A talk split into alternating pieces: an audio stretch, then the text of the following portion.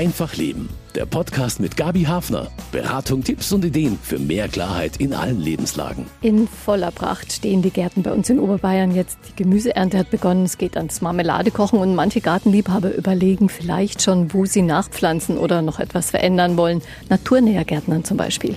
Bei Einfach Leben heute deswegen ein Ausflug in einen besonderen Garten.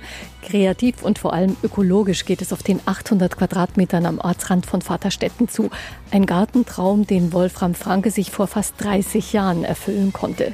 Ich habe einen Kreativgarten genannt, weil ich eben auch Ideen entwickeln möchte, die ich dann weitergegeben habe und es dient auch dem Experimentieren mit alten Baustoffen und eben auch vielen anderen Sachen, zum Beispiel auch hier diese Konzertmuschel, in der wir sitzen, die ich mir gebaut habe, um zwischendrin mal ein bisschen auf der Gitarre zu spielen. Naja, der Gemüseteil ist von der Fläche her relativ klein, etwa so 50 Quadratmeter, aber da lässt sich auch einiges rausholen. Das Gartenjahr ist so ziemlich an seinem Höhepunkt angelangt. Zeit für einen Besuch im Garten von Wolfram Franke. Er ist Autor und Referent für ökologische Gartenthemen und hatte sich früher auch beruflich ganz und gar diesen Themen verschrieben. Grüß Gott, Herr Franke. Grüß Gott. Schön, dass wir in Ihrem Garten zu Gast sein dürfen bei Einfach Leben. Wann ist Ihnen denn klar geworden, dass Gärtnern und Ökologie zusammengehören? Das war schon ein längerer Prozess, aber ein Erlebnis ist vielleicht das gewesen. Als Kind die ersten zwölf Jahre habe ich in Brandenburg verlebt. Das ist ja das gewässerreichste Bundesland Deutschlands und da bin ich also oft am Wasser, am Fluss, an einem Kanal, am See gewesen und habe auch die Tiere beobachtet. Und dann habe ich mal in einem anderen Garten einen Gartenteich angelegt. Das war sogar ein ganz primitives Fertigbecken und habe das beobachtet und gesehen, was sich da in kürzester Zeit an Lebewesen einstellt, an Wasserflöhen, Wasserläufern, an Libellenlarven, wie schnell Frösche und Kröten da sind. Und da ist mir klar geworden, Wasser ist ja ein Lebenselixier. Da kommt alles bis hin zu Vögeln, ähm, zum Igel, der da trinkt da ist mir dann auch klar geworden, es gehört alles zusammen. Also äh, nicht nur das Wasser, sondern der Lebensraum drumrum für die Amphibien, Nisthilfen für Insekten, vor allen Dingen Pflanzen für Insekten, für Honigbienen, aber eben auch für Wildbienen, für Schmetterlinge. Und das gehört alles zusammen. Naturschützer, die äh, im Naturschutz im Garten betreiben, die denken immer an ein Verbundnetz von Biotopen. Man muss dazu natürlich sagen, Biotope, die einmal draußen in der Landschaft zerstört wurden, die lassen sich so eins zu eins nicht ersetzen. Aber man kann sehr viele gute Lebensräume schaffen und Kleinstbiotope und dann kann man eben zum großen Ganzen zu einer besseren naturnahen Welt denn beitragen. Also ein Naturbiotop kann man nicht durch ein Gartenbiotop vollständig ersetzen, aber trotzdem gibt es viel Leben in einem Gartenbiotop. Ja, ja, genau. Was ist heute so Ihr Grundsatz beim Gärtnern? Nun, natürlich gärtnere ich mit der Natur. Das heißt also, ich denke beim Pflanzenschutz, das heißt der Pflanzenschutz, besser, ein besseres Wort ist Pflanzengesundheit. Ich tue nicht etwas gegen Blattläuse oder gegen irgendwelche vermeintlichen Schädlinge, sondern ich tue etwas für die Pflanzen, dass sie widerstandsfähig äh, gegen aller möglichen Krankheiten oder, oder Fressfeinden sind. Über ja. Pflanzenschutz und ihre Methoden werden wir später auch noch intensiver sprechen. Jeder Garten ist anders, die Sonnenintensität, das Gelände, der Wind, der vielleicht reinkommt oder nicht. Und Pflanzen lassen sich auch nicht umerziehen. Wie kann man denn möglichst gute Voraussetzungen schaffen für einen guten Garten? Also ich habe hier den Garten so gestaltet, dass er zum einen, zum einen eine Sonnenfalle ist. Von Süden scheint die Sonne genau rein und die Sonnenwärme wird hier im Garten auch gespeichert. Und nach Norden habe ich ja damals diesen Erdwall aufschütten lassen, nach Norden und Westen. und mit Gehölzen bepflanzt, die den Wind bremsen und den Garten vor übermäßigem Wind schützen. Das ist ganz wichtig. Erstens trocknet der Boden nicht so schnell aus, es gibt keine Erosion und auch das bodenbürtige CO2, das Kohlenstoffdioxid, das ähm, steigt aus dem Boden auf und das kommt den Pflanzen zugute, denn sie brauchen es ja für ihre Photosynthese oder man könnte vereinfacht auch sagen für ihr Wachstum und fürs Gedeihen. Woran könnte man so auf den ersten Blick erkennen, dass hier ökologisch gegärtnert wird? Da gibt's einige Merkmale. Zum Beispiel habe ich möglichst wenig Bodenfläche versiegelt. Das Gartenhäuschen habe ich möglichst klein gehalten. Die Wege sind nicht versiegelt. Das ist ein äh, Pflaster aus Kieselsteinen, also aus Materialien, die ich hier vorgefunden habe. Wir sind ja hier auf der Münchner Schotterebene. Steine hat's hier immer genug. Ja, ja. Und die habe ich alle zum Pflastern genommen. Man sieht das inzwischen gar nicht mehr so genau, weil der größte Teil mit Gras überwachsen ist. Das ist aber auch nicht weiter schlimm, ist halt grün. Aber das Regenwasser kann auch nach unten abfließen. Das ist also schon mal eine ganz wichtige Voraussetzung. Dann habe ich Pflanzen, also Stauden und auch einige Sommerblumen und Rosen auch die größtenteils ungefüllte offene Blüten haben, denn die bieten ja den Bienen, nicht nur den Honigbienen, auch den Wildbienen, den Schwebfliegen, all diesen Wildinsekten bis hin zu Schmetterlingen, die bieten denen ja Nahrung. Das ist also auch ein Merkmal. Sie haben auch einen Teich mit einem kleinen integrierten Badebereich sogar angelegt. Auch das ist alles ziemlich naturnah, so dass da die Frösche ableichen können. Kröten sind drin, Molche sind drin.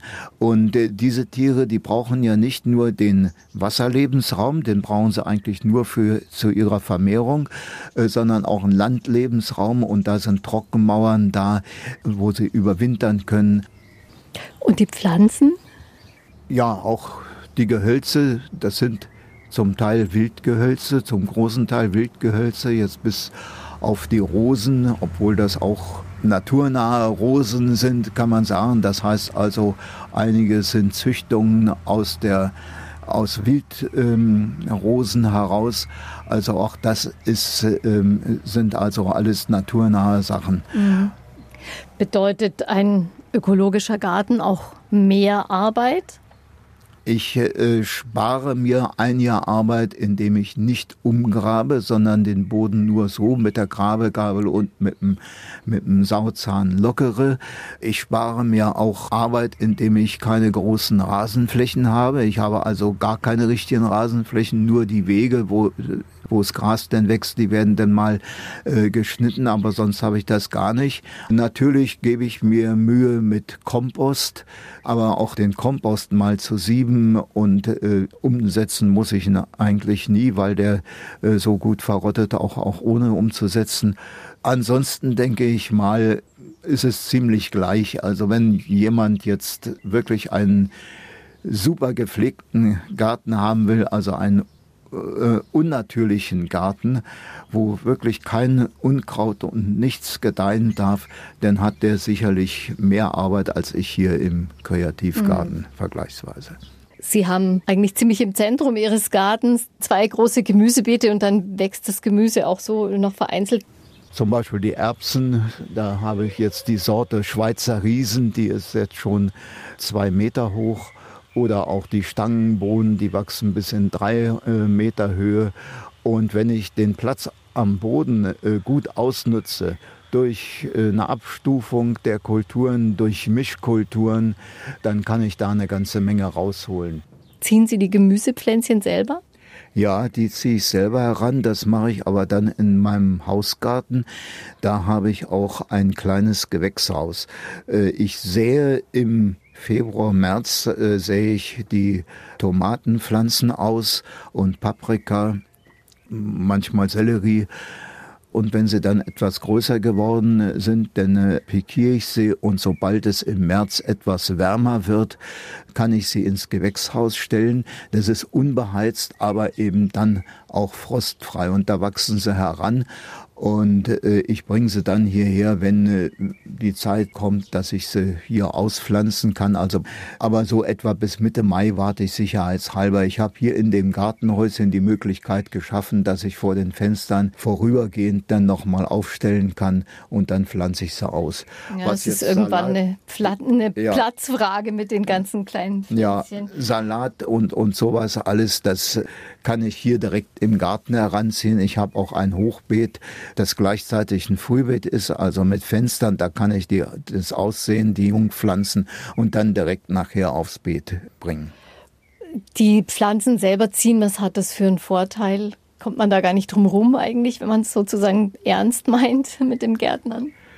Naja, man zieht dann die Sorten heran, die man auch gerne haben will. Wenn ich irgendwo in äh, einen, einen Gartenmarkt, in ein Gartencenter gehe, dann kann ich natürlich auch Salatjungpflanzen oder Kohlrabi oder sowas einkaufen, aber da steht noch nicht mal die Sorte dran. Und mir geht es auch darum, dass ich alte Kultursorten weiter kultiviere, dass ich samenfeste Sorten habe, deren Samen ich selber abnehmen kann, wenn ich das möchte, auch eben Bio-Qualität und äh, dann äh, deswegen bestelle ich mir eben den Samen von Bio-Samenzüchtern und sehe die dann aus. Also ich leiste dadurch einen Beitrag dazu, dass diese alten Kultursorten, von denen es Gott sei Dank noch sehr viele gibt, äh, dann auch erhalten bleiben und einige kann ich auch selber vermehren, weil sie eben samenfest sind. Also man kann dadurch einfach Pflanzen haben, die bestimmte Eigenschaften haben und die erhalten. Ihr Garten ist auch ein Kreativ- und Experimentiergarten. Wenn man so viel Gartenerfahrung hat wie Sie, wo gibt es da noch Felder zum Experimentieren? Ach ja, es gibt immer mal wieder alte Sorten. Ich hatte einen Pflücksalat, Sorte Catalonia, den habe ich jetzt auch wieder ausgesät. Und äh, man erntet den ja von unten nach oben ab. Am Ende bleibt nur noch ein Strunk übrig. Der blüht dann und bildet Samen. Und ich habe den eigentlich mehr aus Achtlosigkeit im Winter mal einen stehen lassen. Und dann hat er sich selber ausgesät und ich fand dann im nächsten Frühjahr die Sämlinge alle. Die habe ich auf ein anderes Beet pikiert und dann die gleiche Sorte Catalonia äh, daneben aus der Tüte ausgesät. Und die Schnecken haben dann diese frischen Sämlinge äh, abrasiert und die pikierten, die überwinterten, die haben sie gelassen. Und dieses, das ist natürlich ein interessantes Experiment gewesen.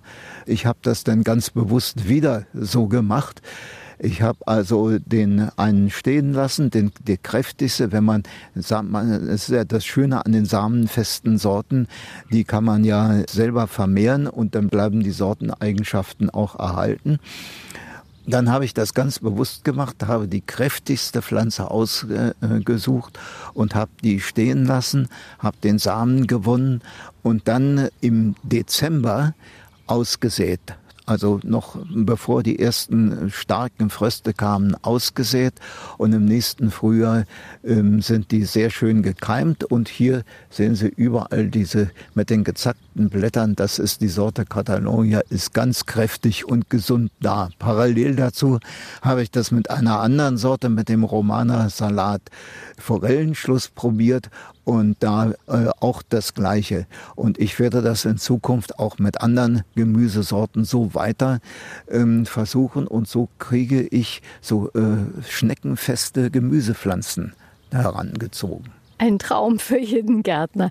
Ja, dieser Catalonia-Pflücksalat sieht von den Blättern her so ein bisschen aus wie ein riesiger Rucola, damit man eine Vorstellung hat, wie der aussieht. Ja, ein blühender Garten mit Obst und Gemüse, das auch gedeiht, Wäre das ohne Düngen überhaupt zu haben? Also es wird immer der Irrtum äh, verbreitet oder geglaubt, dass Biogärtner gar nicht düngen. Natürlich dünge ich. Und zwar erstmal mit Kompost. Kompost äh, ist ja nicht nur einfach ein Bodenverbesserungsmittel, sondern das ist auch ein Dünger. Da ist also viel Phosphor, viel Kali drin. Es besteht sogar die Gefahr, dass man den Boden überdüngt. Aber es sind auch viele Spurenelemente drin und natürlich auch Stickstoff fürs Wachstum. Wenn ich Kompost aufs Beet bringe, dann habe ich damit schon gedüngt.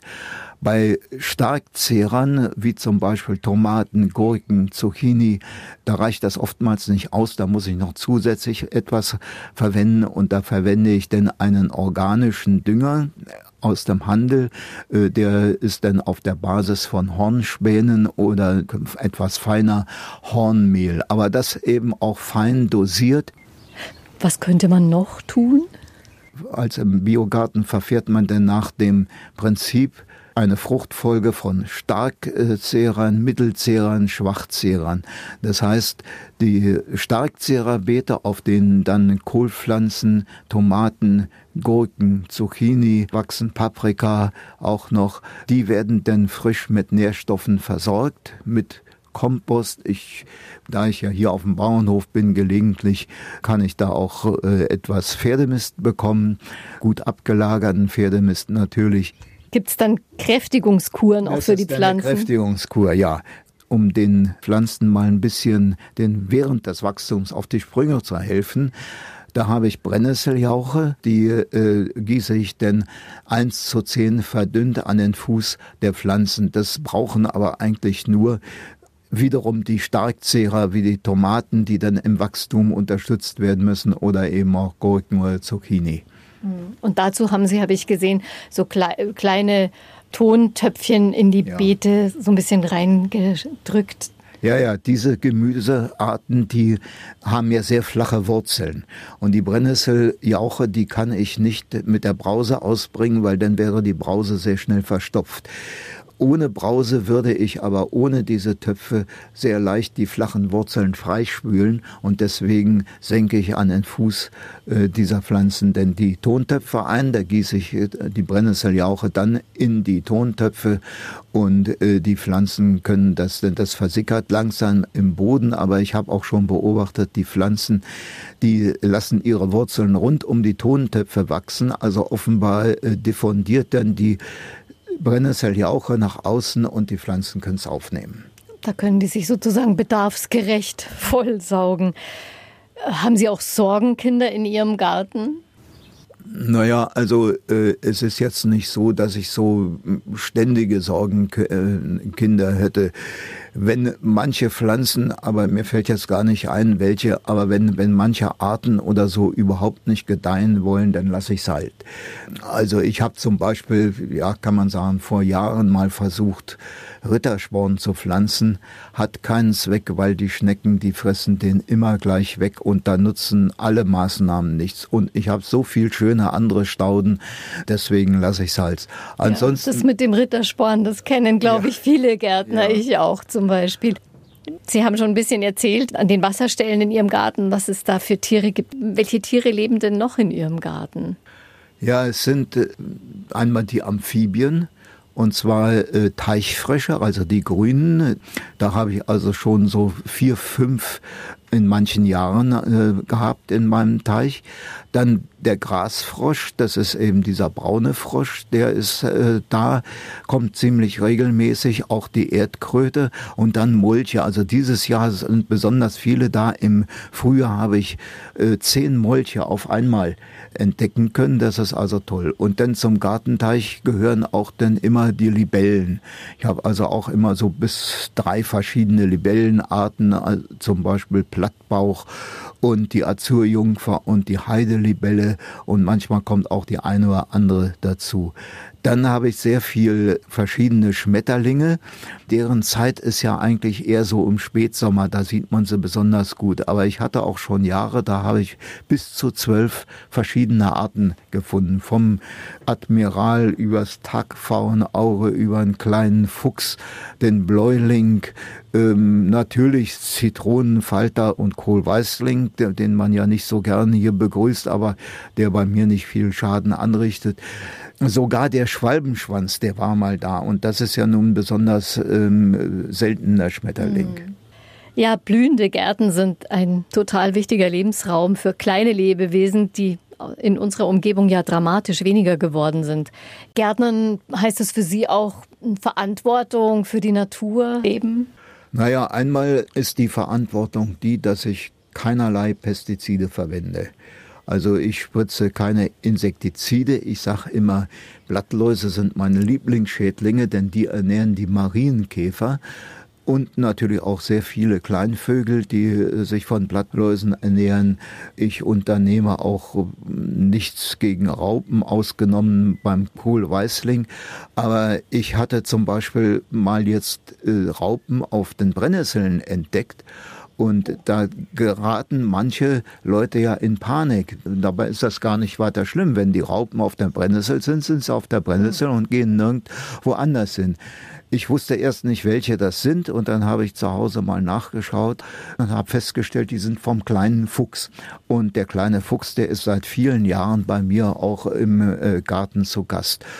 Und natürlich schütze ich auch den Igel. Ich habe hinten so eine äh, Totholzhecke, da äh, ist, hat er seinen Unterschlupf. Natürlich haben die Amphibien äh, da ihre Heime. Ich habe Nistkästen für Vögel oder Insektennisthilfen auch aus äh, angebohrten Hölzern oder aus verschiedenen Halmen, äh, wo sie nisten können. Also rundherum kann ich da einiges tun, um die Insektenwelt, die Vogelwelt zu erhalten. Wichtig ist dabei immer Pflanzen mit ungefüllten Blüten, die den Insekten wirklich Nahrung bieten oder eben auch Gehölze, die Früchte tragen im Winter zum Beispiel der Liguster. Ich habe eine Ligusterhecke und manche Ligustersträucher, die dann auch Beeren tragen, also die nicht so ganz zusammengeschnitten sind. Kornelkirschen, äh, Pfaffenhütchen, Holunder, das trägt ja alles auch ähm, mit dazu bei. Haben Sie das mal festgestellt, dass es weniger Insekten gab, dass weniger Schmetterlinge gekommen sind und vielleicht Ihre Anstrengungen noch verstärkt, eben hier auch Insekten ihre Lebensräume zu bieten? Klar, manchmal fällt einem dann auf, dass also gerade mal wenig Bienen, wenig Hummeln unterwegs sind, auch wenig, wenig andere.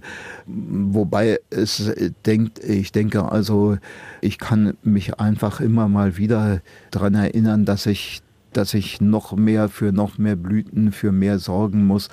Aber eigentlich habe ich hier so ziemlich ja alles getan. Mhm. Wenn man jetzt den Impuls hat, in seinem Garten einfach mehr Blüten anzubieten für Insekten und da die geeigneten Pflanzen setzt, wie lange braucht man Geduld, um vielleicht wirklich einen Unterschied feststellen zu können, dass mehr Insekten kommen?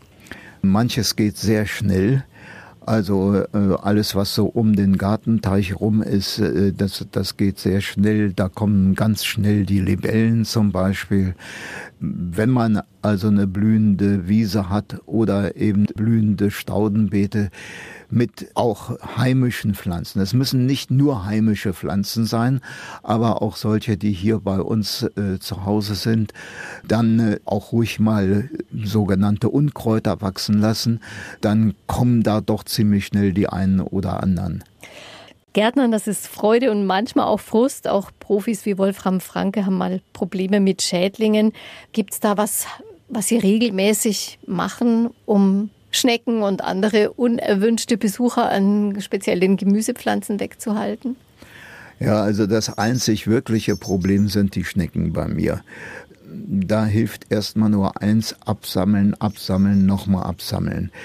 Das ist so, ich sammle die immer und hinten, da sind so eine Pferdekoppeln und dann gehe ich über diese Pferdekoppel hinweg, ganz hinten am Rand.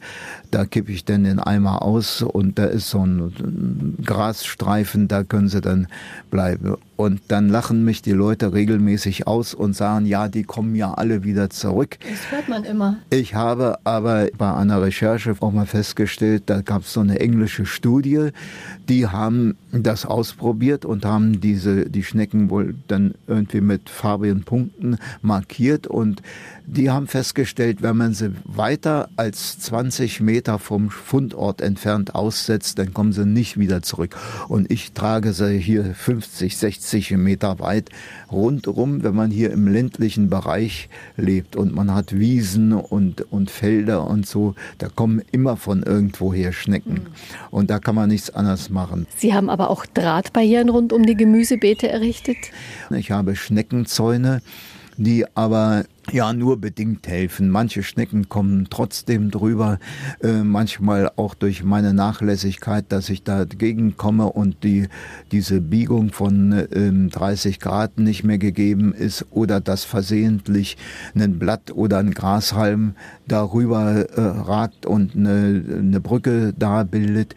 Dann habe ich äh, kleine Schneckenzagen gebaut aus Holz, so 30 mal 30 Zentimeter und so 15 Zentimeter hoch. Die bestreiche ich mit einem Mittel.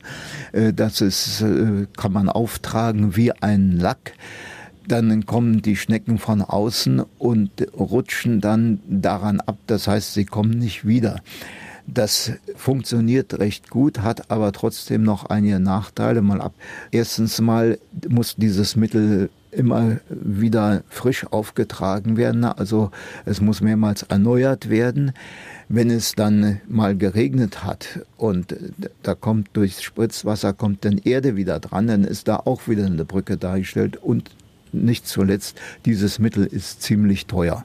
Das mache ich also bei besonders gefährdeten Pflanzen, da mache ich das mit der Schneckenzage und dann funktioniert das auch recht gut. Was ist mit natürlichen Schneckenfeinden? Natürlich die Nützlinge, die ich gar nicht so wahrnehme, wie zum Beispiel Laufkäfer oder der Tigerschnägel, der aussieht wie eine Schnecke, der kleine Nacktschnecken vertilgt äh, Irrtum, den muss ich jetzt mal ausräumen. Das habe ich auch lange geglaubt. Der Igel ist nicht in erster Linie ein Schneckenjäger. Im Gegenteil, der kann sogar, wenn er zu viel Schnecken frisst, dann kann er krank werden äh, und sogar dran zugrunde gehen.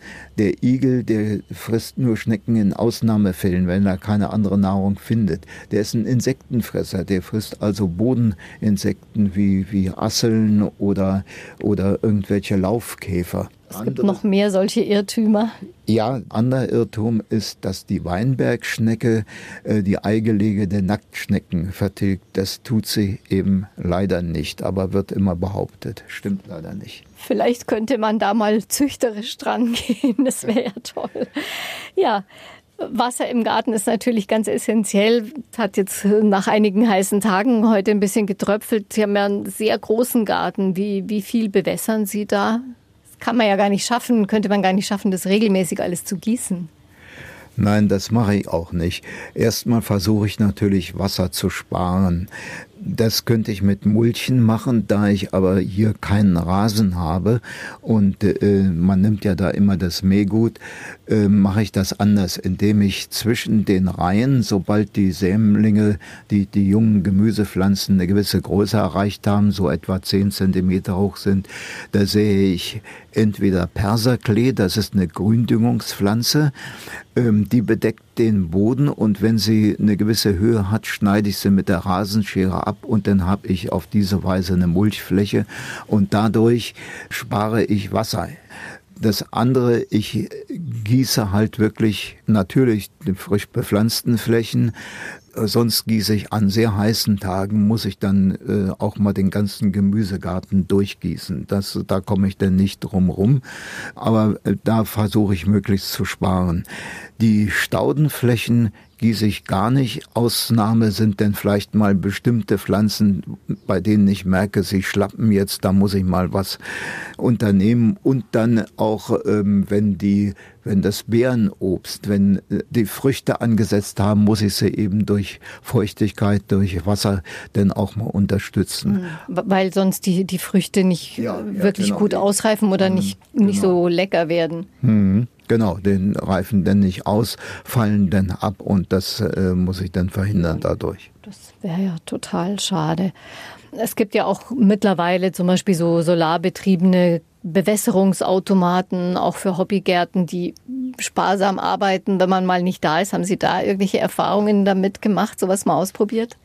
Also hier im Garten mache ich das nicht. Ähm, ich gieße die Pflanzen nach ihrem Bedarf. Äh, ich habe eine Bewässerungsanlage ausprobiert zu Hause und zwar, äh, wenn wir in Urlaub gefahren sind, dann haben wir alle unsere Kübel und Topfpflanzen zusammengestellt auf der Terrasse und haben dann dieses System, da brauche ich keine Elektronik oder so dafür, sondern einfach an die Regentonne angeschlossen das kann man auch an Wasserhahn anschließen und das ist dann so eine Tröpfchenbewässerung, die äh, dann jeweils, da sind feuchte Fühler und äh, wenn das dann trocken ist, dann geben die halt so ein paar Tropfen denn frei und äh, dadurch bleiben die Pflanzen dann feucht und das hat recht gut funktioniert. Wir sitzen inzwischen äh, unter dem neu aufgeritteten Rosenbogen, den Sie im Frühling erneuert haben, wo es herrlich ganz zart duftet nach Ihren Rosen ein idyllischer Ort, aber der Klimawandel macht Gärtnern auch Sorgen und äh, bedroht vielleicht unsere Gartenidyllen. Kann man das spüren hier in Ihrem Garten östlich von München, in Vaterstetten, Klimawandel? Naja, ich denke, das äh, spüre ich vor allen Dingen ähm, daran, dass es immer mehr so eine Hitzeperioden gibt und immer schneller hier austrocknet der Boden. Und da muss ich eben so in der Weise dass ich den Boden bedeckt halte, möglichst gut bedeckt halte, vorbeugen, vielleicht auch mal beobachten, was kann also in, der, in dieser Hitze denn länger bestehen und, und was nicht. Also im Moment kann ich da jetzt noch keine wesentlichen Veränderungen feststellen, aber äh, das werde ich natürlich beobachten. Mhm. Ja, und es ist tatsächlich so, außer in den größeren Gemüsebeeten guckt hier nirgendwo wirklich die, die Erde raus in ihrem Garten. Da sind entweder Stauden oder auf den Wegen Gras und, und Erde zwischen den Steinen. Der Nachbar nimmt seine Arbeit auch wieder auf mit der Schleifmaschine. Naturnah Gärtnern, das hilft der Artenvielfalt und dem Klima. Als Hobbygärtner ist man aber ja auch trotzdem immer wieder angewiesen, auch auf das Angebot von, von Gärtnereien und Baumschulen. Wenn man jetzt zum Beispiel einen Strauch oder einen Baum nachpflanzen oder neu pflanzen möchte oder eben eine Lücke im Gehölz, die entstanden ist, worauf kann man da achten, wenn man Pflanzen kauft? Ja, nun, erstmal empfehle ich, wirklich bei Fachleuten zu kaufen, das heißt in Baumschulen und nicht irgendwo, wo Gehölze da so im Baumarkt oder sonst wo nebenher angeboten werden, sondern wirklich bei Baumschulen, die dem Bund deutscher Baumschulen angeschlossen sind, die ein Qualitätsmerkmal äh, äh, haben, Markenzeichen haben. Und da gibt es natürlich gewisse äh, Kriterien, auch bei Rosen, äh, dass da zum Beispiel drei kräftige Triebe da sein müssen. Am besten ist es, man geht selber in eine Baumschule oder in eine Rosenschule. Ähm, andererseits kann man solche Gehölze, auch wirklich auch bestellen, aber auch da eben bei renommierten, guten Baumschulen, bei Fachbetrieben und bei Stauden ist genauso bei Kräutern auch bei guten Fachbetrieben. Wo Sie wohnen im Ort in Vaterstetten, da sehen Sie wahrscheinlich auch vieles vom Golfrasen über die Kiesbeete und die gepflasterten Einfahrten, da sind ja die Kontraste, sind ja bei solchen Wohnhausgärten ziemlich groß heutzutage. Was ist es da, was Sie am meisten freut, wenn Sie an so Reihenhausgärten vorbeikommen? Und was ist so der, der größte Horror für das Gärtnerherz, den Sie so entdecken können? Oder sind Sie da schon sehr abgeklärt?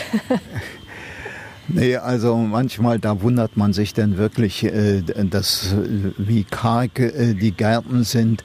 Auch vor allen Dingen, dass es, dass es so eintönig wird, dass also manche Sachen überstrapaziert werden. Das, das sind die Thuja-Hecken, die ja äh, noch immer überall präsent sind. Und die neueste Seuche sind Kirschlorbeerhecken.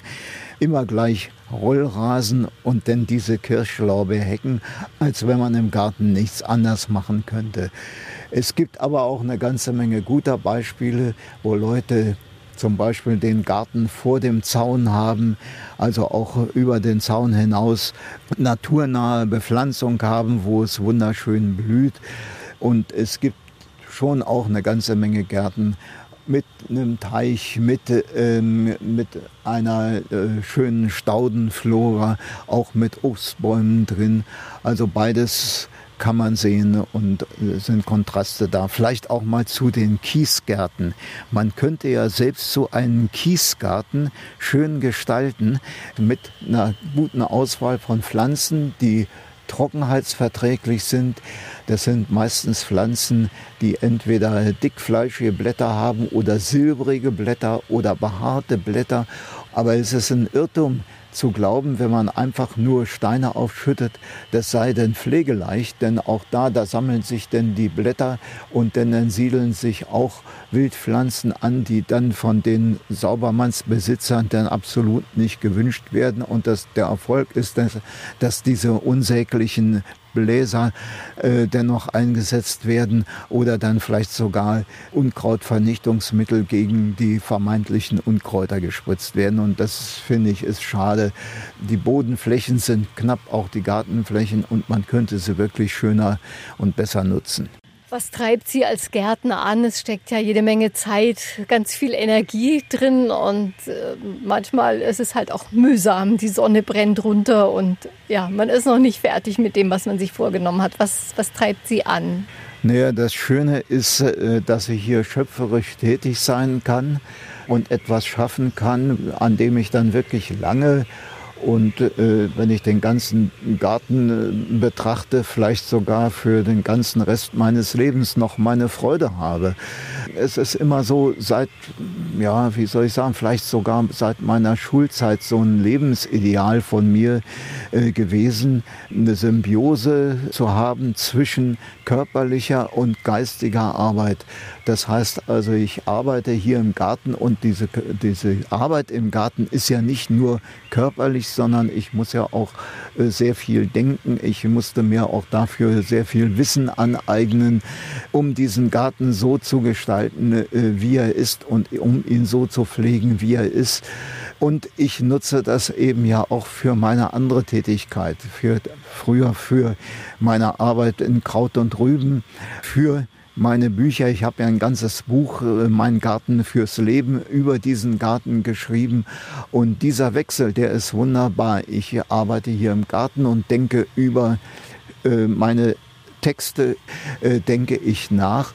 Und nachher, wenn ich mich zu Hause an den Computer setze und schreibe, dann geht das einfach ganz leicht äh, von der Hand, weil ich das alles in meinem in meinen Gedanken auch hier schon entwickelt habe. Und da, das geht auch äh, beim Unkrautjäten, kann man wunderbar nachdenken. Und äh, das ist natürlich eine wunderbare Symbiose und das möchte ich auch gerne noch lange so weiterleben. Das wünsche ich Ihnen auf alle Fälle. Also ein Garten ist fruchtbar, nicht nur was die Pflanzen betrifft und das, was man ernten kann, sondern auch fürs eigene Leben.